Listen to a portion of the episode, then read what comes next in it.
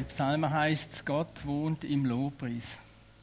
Es ist eine riesige Kraft, wenn wir zusammen Gott so anbeten, wie jetzt gerade. Wenn wir zusammen sind und uns ausrichten auf ihn, da passiert etwas in der unsichtbaren Welt und sehr oft auch in unserem Leben. Und die, die einzigartige Ausrichtung auf ihn, das ist einfach das Höchste, was wir machen können. Und das ist auch mein Anliegen bei allem, was wir tun, dass wir ähm, einfach Gott loben und preisen und dass wir, dass wir ihn in unseren Mittelpunkt stellen. Und dazu ist mir schon ziemlich gleich so aufs Herz gekommen, über die Ruth zu predigen, über das Buch Ruth, das ist im Alten Testament, inmitten von Wirrwarren, von Zeit, äh, von schwierigen Zeiten, ist eine wunderbare, klare, einfach eine schöne Geschichte drin von der Ruth. Und ähm, eine Ruth, die ich sage es jetzt mal mit meinen Worten, auch zu dieser Anbetung gefunden hat, zu dieser einzigen Ausrichtung äh, auf Gott. Im ersten Kapitel, so habe ich es mir geschrieben, ist Ruth die Entschiedene, habe ich es so ein bisschen betitelt. Ruth als ein, ein Vorbild, als eine Person, die zu einer fixen Entscheidung ist. Und im Blick auf Entscheidung habe ich so ein bisschen, und Entscheidungsfindung habe ich noch äh, ein, zwei Bilder mitgenommen. Genau, äh, es ist gar nicht immer so einfach, so, zu einer Entscheidung kommen oder ein, ein äh, Mann und Frau sein, wo entschieden ist. Ich weiß nicht, wenn ihr das denkt, aber mir ist das öppe so gegangen. Bei größeren Geschichten oder schwierigen Geschichten mache ich es lang hin und her und so. Und ich würde mir eigentlich wünschen, dass man sagt, ja, der Michael ist einer gewesen, der ist ein Mann gewesen, der hat sich können entscheiden und der hat gute Entscheidungen getroffen. Aber sehr oft ist es so wie da mit, äh, mit den Tafeln oder mit den Türen, oder? Und alle sind von außen gut, oder? Was eine einfache Entscheidung ist, habe ich auch noch mitgebracht, das eine Bild. Ähm, da mit dem Essen, so, da ist eigentlich klar, oder? Ähm, sage jetzt nicht wahr, aber ich gehe auf jeden Fall noch Fleisch posten nachher. Genau. Aber haben wir da noch weg. Ähm, es ist eben auch insofern nicht einfach, ich habe gelesen, dass wir Menschen, wahrscheinlich kennen das einige von euch, bis zu 20.000 Entscheidungen pro Tag treffen. Mehrheit ist unbewusst, aber sicher sagen so ein bisschen, bis zu 500 Entscheidungen von diesen 20.000 sind bewusst. Ich weiß nicht, was, was, was alles da dazugehört, so, ob, ähm, welche, welche Gumpfi wir jetzt nehmen am Morgen, ob das auch eine von diesen 500 ist. Und da wäre ja nicht so tragisch, habe ich für mich gedacht. Und gleichzeitig habe ich am letzten Freitag eine Sitzung gehabt, eine Stunde vor, vor der Sitzung jemand äh, und gesagt, sie wissen noch nicht, ob sie vorbeikommen können, weil sie die falsche Gumpfi gegessen Und haben jetzt Bauchweh und so. Also das heißt, wir haben ganz, ganz viele wichtige Entscheidungen zu treffen und es ist gar nicht immer so einfach. Ich habe bitte noch ein bisschen anschauen, Verhaltensforscher, einfach nur zwei Tipps so zum, zum Start. Wenn, zu welcher Zeit müssen wir die besten Entscheidungen treffen? So hat einer geschrieben, ist beim Nieselregen. Also wäre so jetzt, so ein bisschen in dieser Zeit, oder? Weil, wenn die Sonne scheint, dann sagt man zu optimistisch. Und wenn es regnet, dann nachher sagt man zu mutig, hat er geschrieben, zu risikofreudig. Genau. Und noch ein anderer Tipp, wenn er jemals vor einen Richter müsst, wenn dort den Richter einen guten Entscheid treffen, hat mir auch noch lustig gedacht. Also, dann müssen wir schauen nach dem Essen, weil Richter entscheiden gnädiger, wenn sie vorher gegessen haben. Also, wenn wir mal von der Richter schauen nach dem Mittagessen. Wie gesagt, es ist gar nicht so einfach und Ruth, Buch Kapitel 1, zeigt uns relativ klar auf, wie verschieden das Menschen reagieren und auch wie verschiedene Entscheidungen das sie treffen. Und die Entscheidungen haben alle Auswirkungen. Ich lese uns äh, immer wieder ein paar Verse, starte gerade mit den ersten zwei Versen, ein Entscheid, wo ein Vater getroffen hat. So heißt Ruth 1,1, zu der Zeit, als die Richter richteten, entstand eine Hungersnot im Lande. Und ein Mann von Bethlehem in Juda zog aus ins Land der Moabiter, um dort als Fremdling zu wohnen, mit seiner Frau und seinen beiden Söhnen. Der hieß Elimelech und seine Frau Noomi. Elimelech heißt eigentlich Gott ist König. Das heißt, er ist ein Israelit und hat mindestens den Namen gehabt, dass für ihn Gott König ist. Und gleichzeitig ist er ins fremdste Land von den Moabiter gereist. Das sind die schlimmsten Finden gewesen. Es ist nicht so weit gewesen. Für ihn ein bisschen weiter wie für uns. Das ist so ein bisschen Richtung Wintertour, 30 Kilometer. Hat angefangen und vielleicht bis Frauenfeld, äh, so ein bisschen.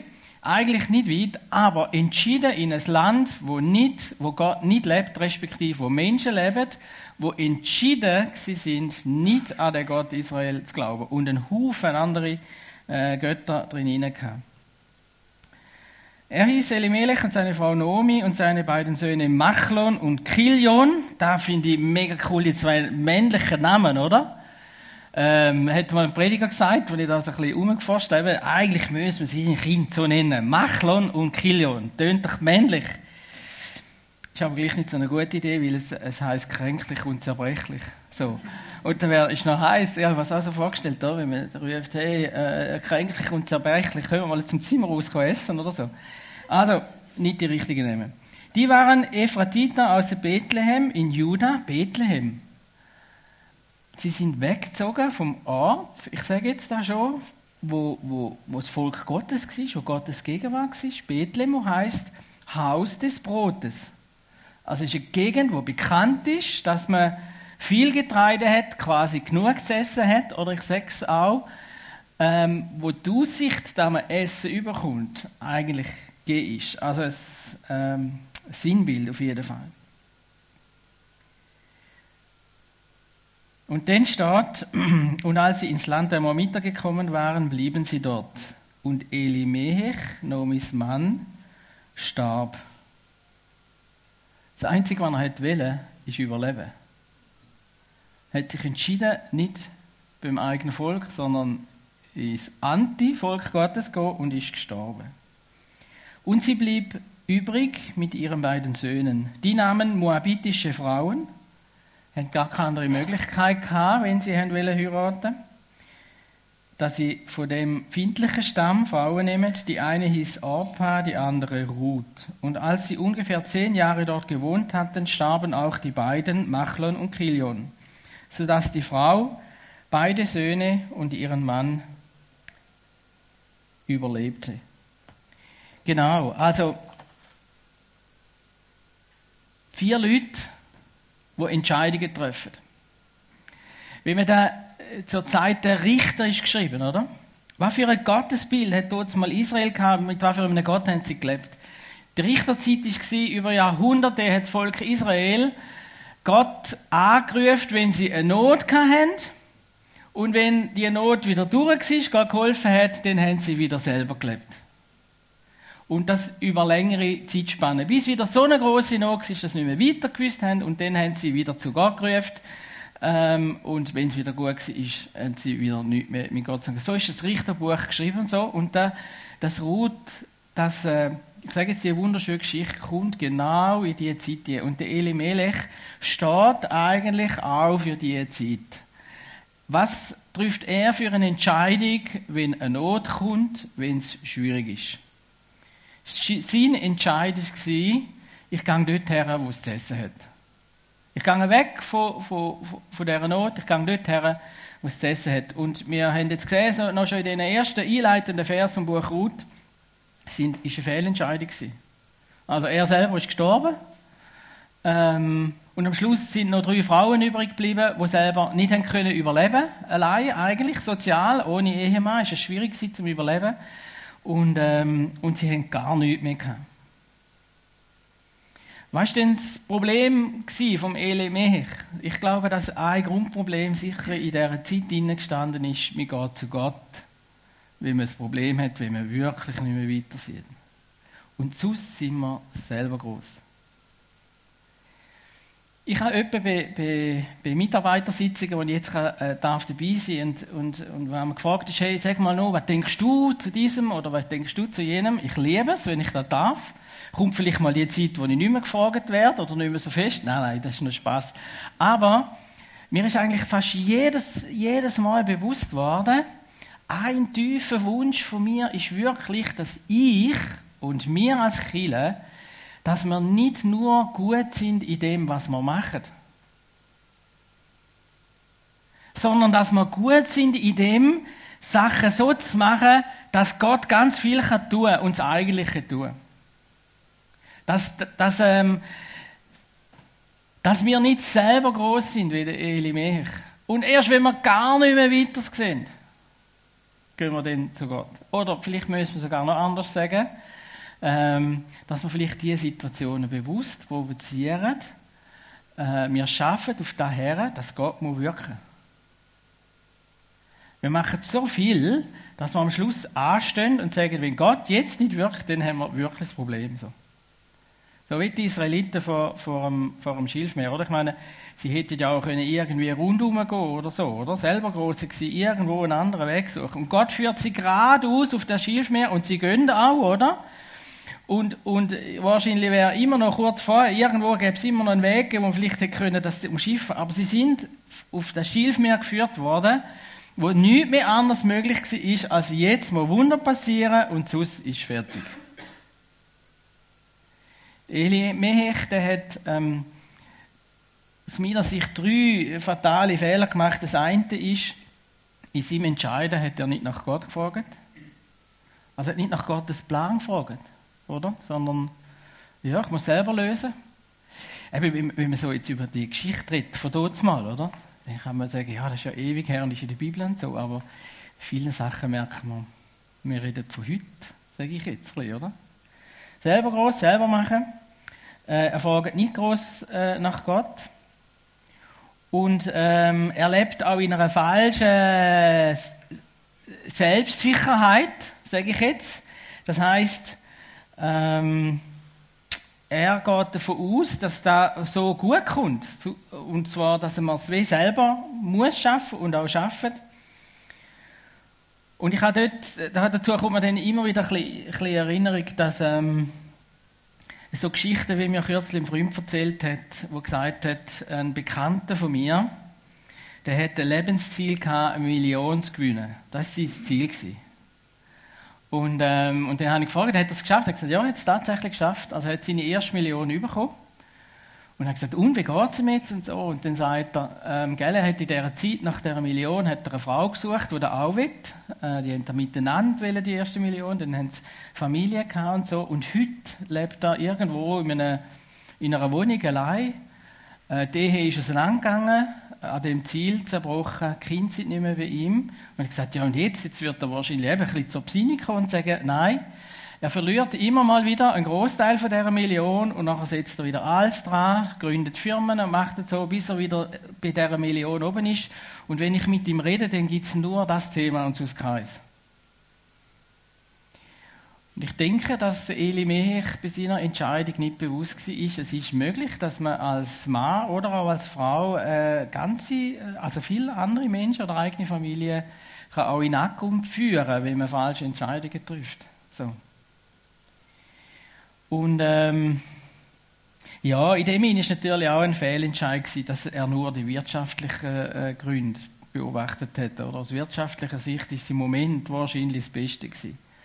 Aber wie gesagt, es hat noch andere Gründe gegeben. Aber in dem Sinne überlegt, was ist denn wirklich das Hauptproblem gewesen? Was ist denn der Hauptfehler gewesen? Und in der Vorbereitung habe ich wirklich so ein Aha-Erlebnis gemacht. Ich, ich denke, im Elimech, sein Hauptproblem ist das gewesen, dass er sich vielleicht auch unbewusst aus der Gegenwart von Gott begeben hat. Dort mal ist es so klar gewesen, wenn man aus dem Volk aus dem Ort und aus der, aus der Kultur, aus dem Miteinander vom Volk Israel, von den Gläubigen rausgeht in ein Land, wo eigentlich anti-Gott ist, dass man den von der Gegenwart Gottes weggeht und dass man den erst recht nicht mehr kann erwarten dass Gott redet, dass Gott führt, dass Gott beschützt, sondern dann ist es erst recht so, dass man trennt ist eben von der Gegenwart Gottes. Und das ist so schnell passiert, ähm, ich denke auch im heutigen Leben, dass wir Sachen machen, wo, wo uns, uns nicht in der Gegenwart Gottes hineinbehalten. Ich sage es jetzt mal so.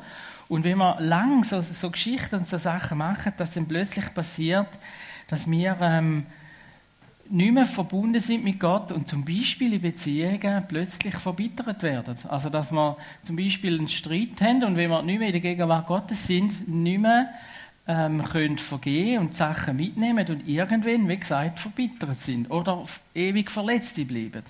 Oder ähm, dass Gott uns, dass wir uns so von Gott entfernen und plötzlich, ohne dass wir es merken, in einem Glauben leben, wo nur noch Tradition und Gewohnheit ist. Es ist klar, dass man in die Jungste geht, es ist klar, dass man in den Gottesdienst geht, es ist klar, dass man in den Hauskreis geht, aber man hat sich aus der Gegenwart von, von, von Gottes Reden und von, von, von ihm bewegt. Wie gesagt, ohne dass man es merkt.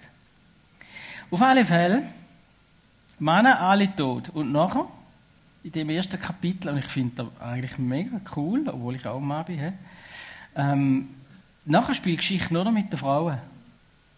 Frauen spielen nachher eine entscheidende Rolle. Wie haben Sie jetzt reagiert auf die Zuspitzung von Problemen? Es ist definitiv eine Zuspitzung gewesen, weil ohne Mann hätte man dort mal nicht überleben können. Eigentlich keine Chance, sozial.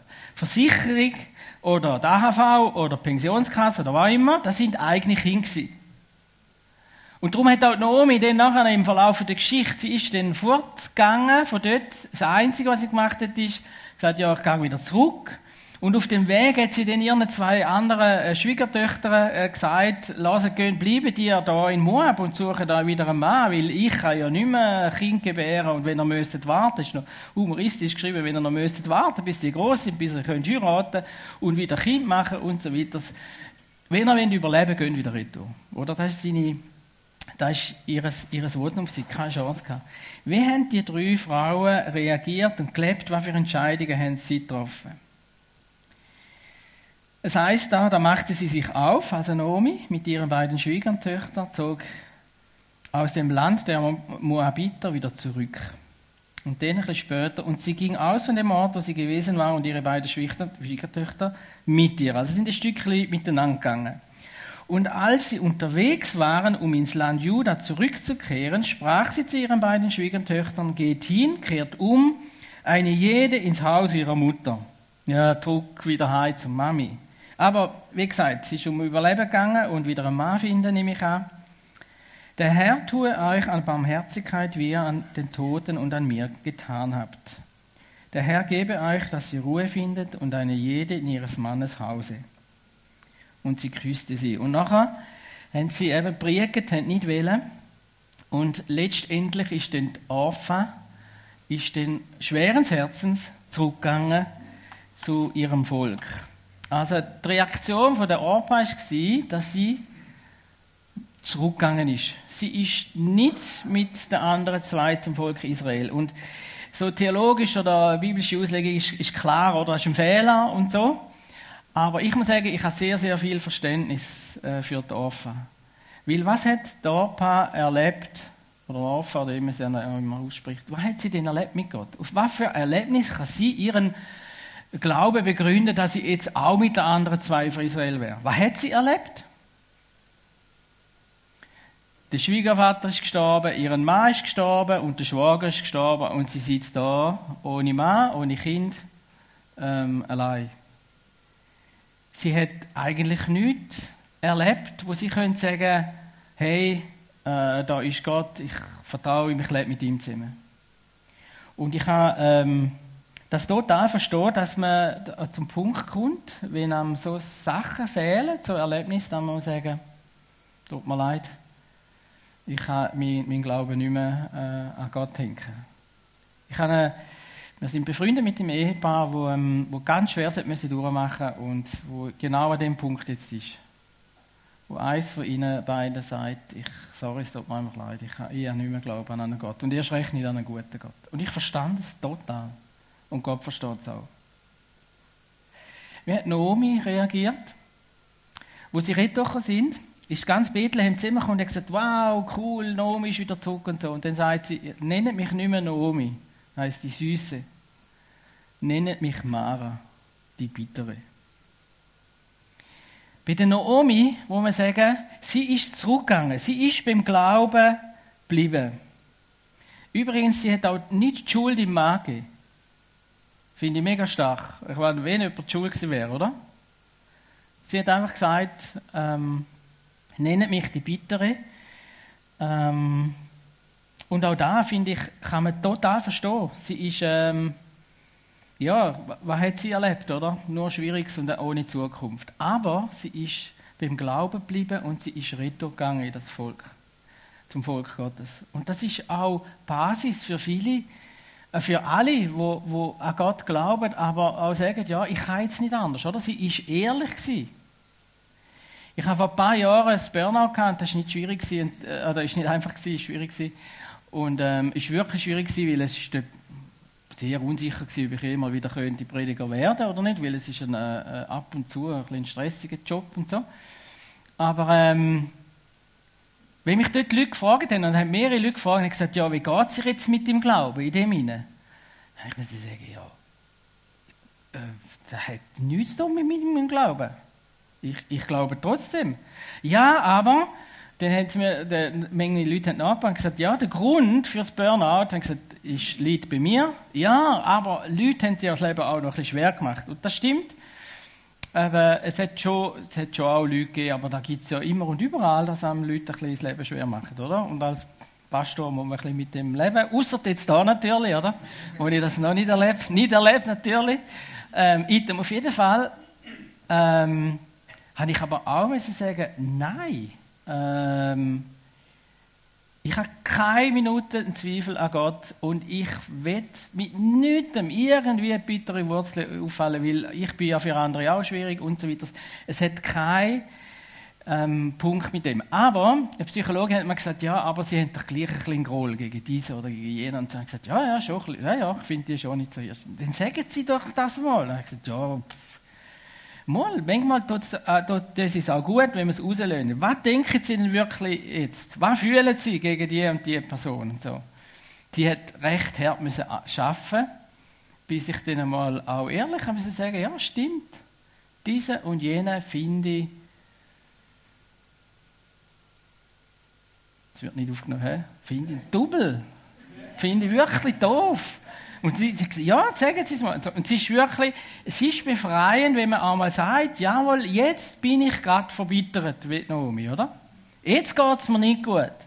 Weil alles andere würde etwas verdrücken und so. Und manchmal, wenn es raus kann, und wenn man es dann noch bei Jesus kann ablegen kann, dann ist es sowieso gut so. Eine Naomi steht für mich, dass sie ehrlich hergestanden ist und gleich im Glauben geblieben ist. Jetzt aber die dritte Person und Ah, übrigens, das Beispiel muss ich noch bringen. Das finde ich ein mega starkes Beispiel, um das auch noch zu beschreiben. Wir brauchen nicht einen starken Glauben an unseren Gott.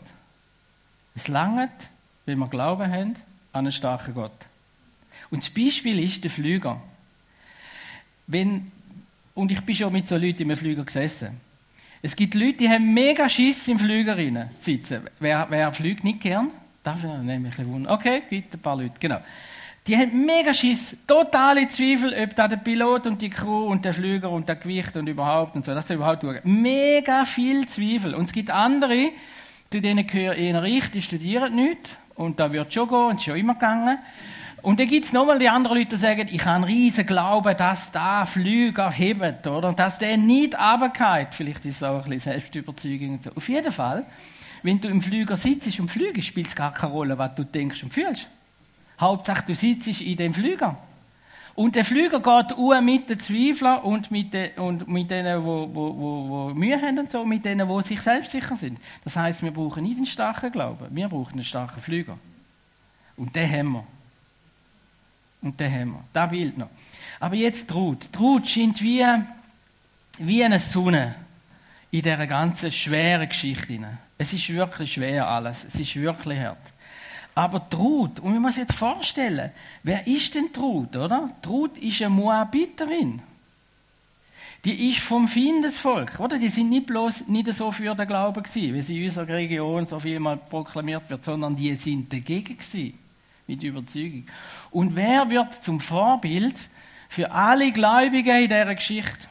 Wer wird sogar noch nachher eine Großmutter vom König David und von Jesus das ist eine Moabiterin. Und damit zeigt natürlich Gott ganz, ganz viel. Obwohl, man muss dann wissen, oder? im Nehemia wird radikal bekämpft, dass die Israeliten sich verheiraten. Der Nehemia kommt ja nachher ja gerade dann, oder? Die, Geschichte relativ näher, oder? Wird klar verurteilt, dass man sich nicht soll. Und kurz vorher, ja, man denkt, ob sie traut, denn, äh, ob die da nicht studiert haben und so. Aber Gott sagt mit dem, ah, er wird jeden Mensch Er ist nicht gegen Volk oder gegen irgendjemand so, sondern er liebt jeden Mensch. Und jeder ist fähig, Gott zu vertrauen und aus dem heraus eine Geschichte zu schreiben. Ähm, jeder. Genau, also das ist so eine Klammerbemerkung. Aber jetzt droht, oder?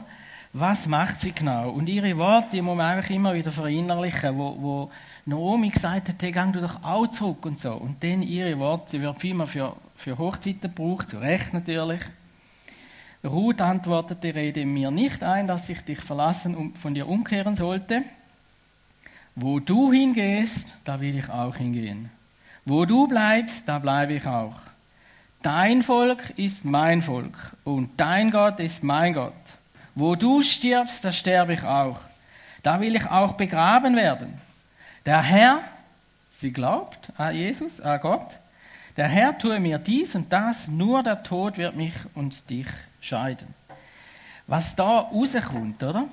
Auf was für Erlebnis gründet Ruth der Glaube, wo alles hinter sich lässt und in ein fremdes Volk geht? Ihr Mann ist gestorben, ihr Schwiegervater ist gestorben, ihr Schwager ist gestorben. Sie hat, sie hat nicht eine Erscheinung von einem brennenden Dornbusch wie der Mose. Es ist kein Engel Gabriel gekommen und hat gesagt, äh, Ruth, ich habe dich erwählt. Ähm, es hat sich kein Meer geteilt.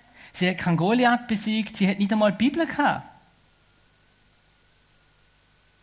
Und sie sagt, dein Gott ist auch mein Gott. Ich komme mit dir und hat ihres, ihres, ihres Lebensfundament auf, auf, ähm, auf Gott gestellt. Weißt du den Unterschied zwischen all diesen Personen, die ihren Entscheid? Und, oder, oder weißt du, in was strahlt Ruth raus? Für mich strahlt es raus, dass sie einen Grundsatzentscheid getroffen hat. Sie hat tiefst unten von ihrem Leben hat sie einen Grundsatzentscheid getroffen, dass sie an Gott glaubt. Und sie hat den Grundsatzentscheid getroffen, da gehört dazu, ihre Berufung zu leben. Ihre Berufung war, Schwiegertöchter zu sein von der Naomi und ihren auch zu schauen. Und da hat sie durchgezogen bis, bis Ende Buch. Sie hat ihre Berufung gelebt und sie hat sich für den Gott Israels entschieden, ihr Leben auf dem aufzubauen. Das ist ihre, ihre ist ein Grundsatzentscheid gewesen. Und mir ist so richtig bewusst worden, da ist ein tiefes Geheimnis davon, dass manche Leute ähm, auch in schwierigen Zeiten, wo man auch mal sagt, ich bin eine Mara, aber trotzdem der Glaube nicht aufgibt, trotzdem weitergeht, trotzdem ähm, bei Gott bleibt. Beatrice und ich haben darum, äh, meine Frau und ich, haben ganz bewusst den Bibelvers Matthäus 6,33 über die Hochzeit gestellt. Wir haben gesagt, trachte zuerst nach dem Reiche Gottes und dann wird dir alles zufallen, was du brauchst. Wir haben bei jedem Zügeln haben wir Sachen und bis heute gibt es Wünsche, die wir uns wünschen von ganzem Herzen, wo wir bis heute nicht überkommen von Gott. Und wir müssen Entscheid treffen, das ist jetzt nicht da, aber auch andere Entscheidungen in unserem Leben und in unserem Beruf, wo wir müssen sagen, wenn jetzt nicht unser Glaube wäre, würden wir es nicht machen.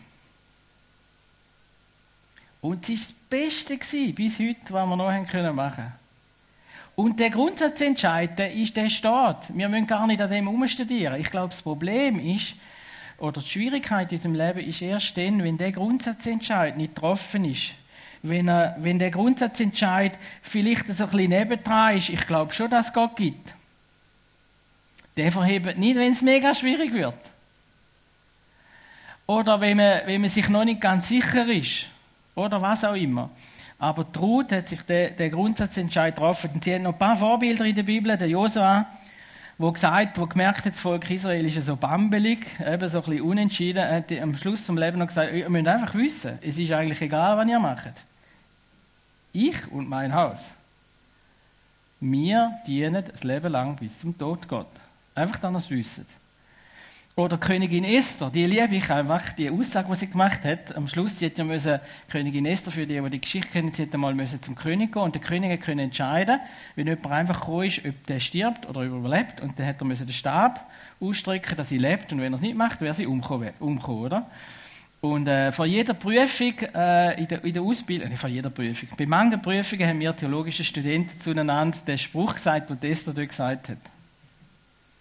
Ich gange, komme ich um, so komme ich um. Komme ich um, so komme ich um. Das ist ihre, das ist, sie hat, das Fundament ist für sie fix gewesen.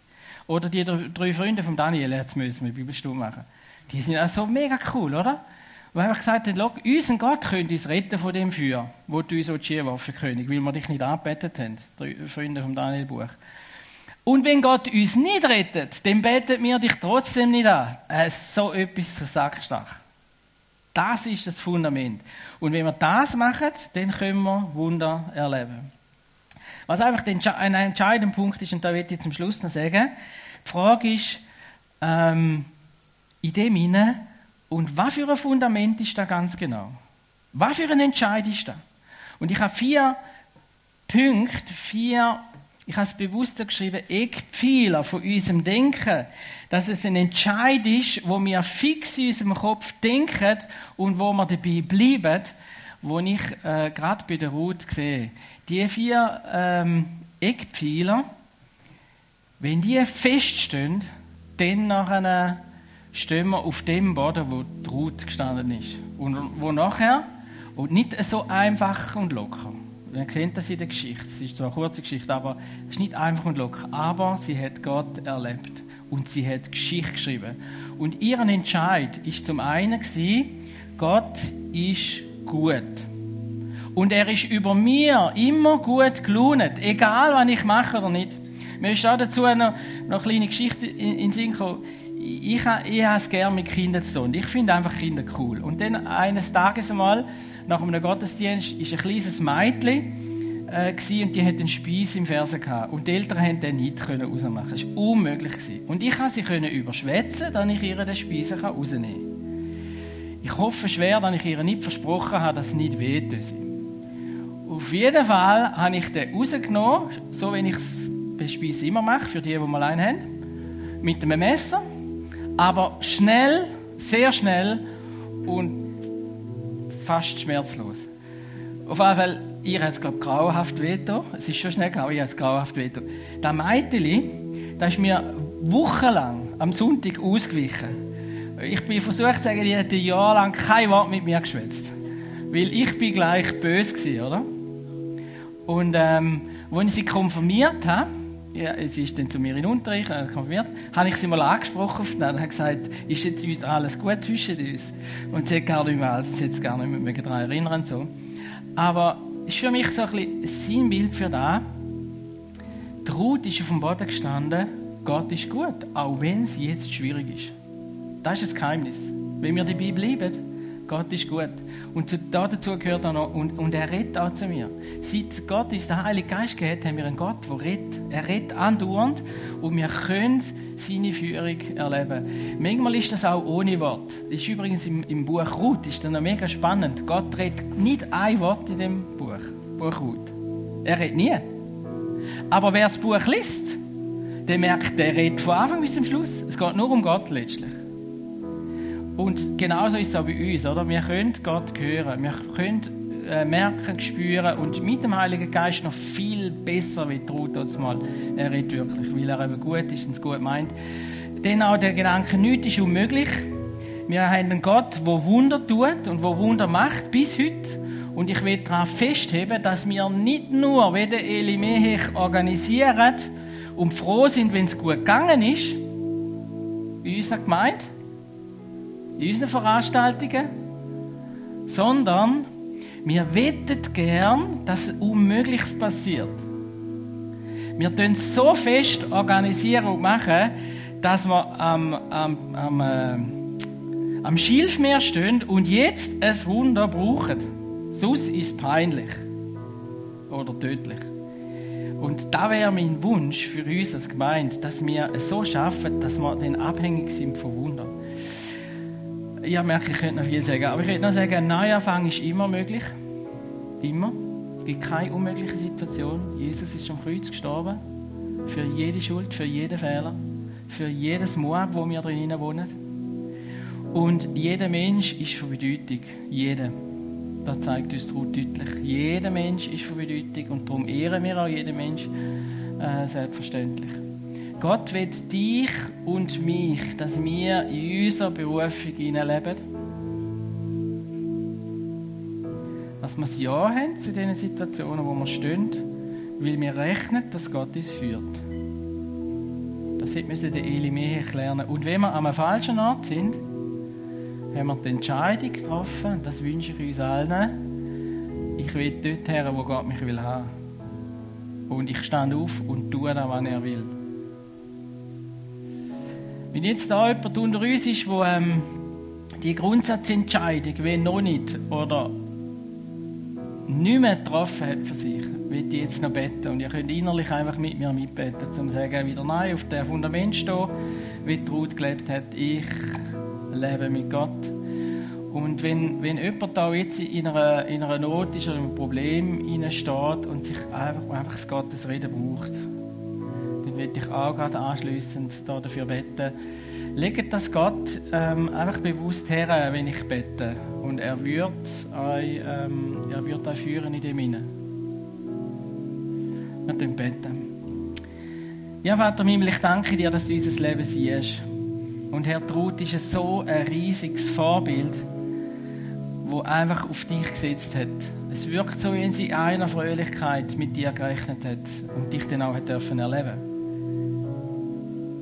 Und Herr Jesus, du siehst jetzt unsere Herzen und du siehst alle die unter uns, die nicht oder nicht mehr oder noch nie auf dem Fundament gestanden sind, an dich zu glauben oder dich zu erleben, dich im Leben hineinzuhaben. Und da will ich jetzt beten dafür, dass da wieder neu passiert. Und wenn du das möchtest, kannst du innerlich mitbeten. Jesus, ich kann nicht oder ich lebe nicht mehr auf dem Fundament ähm, von dir Vertrauen. Und ich bitte dich jetzt, dass du in mich reinkommst, in mein Leben reinkommst, dass du in mein Herz und in mein Denken reinkommst und dass du als guter Gott mich erfüllst durch deinen Geist, dass du mir vergisst, wo ich falsch gestanden bin, dass du mir zeigst, was ich soll tun als nächstes, was ich soll in Ordnung bringen oder wo ich soll bleiben. Mein Leben soll dir gehören und ich will in deiner Gegenwart bleiben. Und Herr Jesus, du siehst jetzt auch die Nöte, die Fragen. Du siehst die, die eine Entscheidung treffen und nicht wissen, was. Wichtige Entscheidungen. Und ich spreche jetzt dir zu. Der Heilige Geist kommt auf dich und er leitet dich. Er zeigt dir ganz klar, durch welche Türe dass du sollst du gehen oder welche Entscheidung dass du sollst treffen. Und er schenkt dir durch den Geist den Mut, das, was er dir zeigt, auch zu tun. Er spricht dir zu, bist mutig und stark. Ich bin mit dir.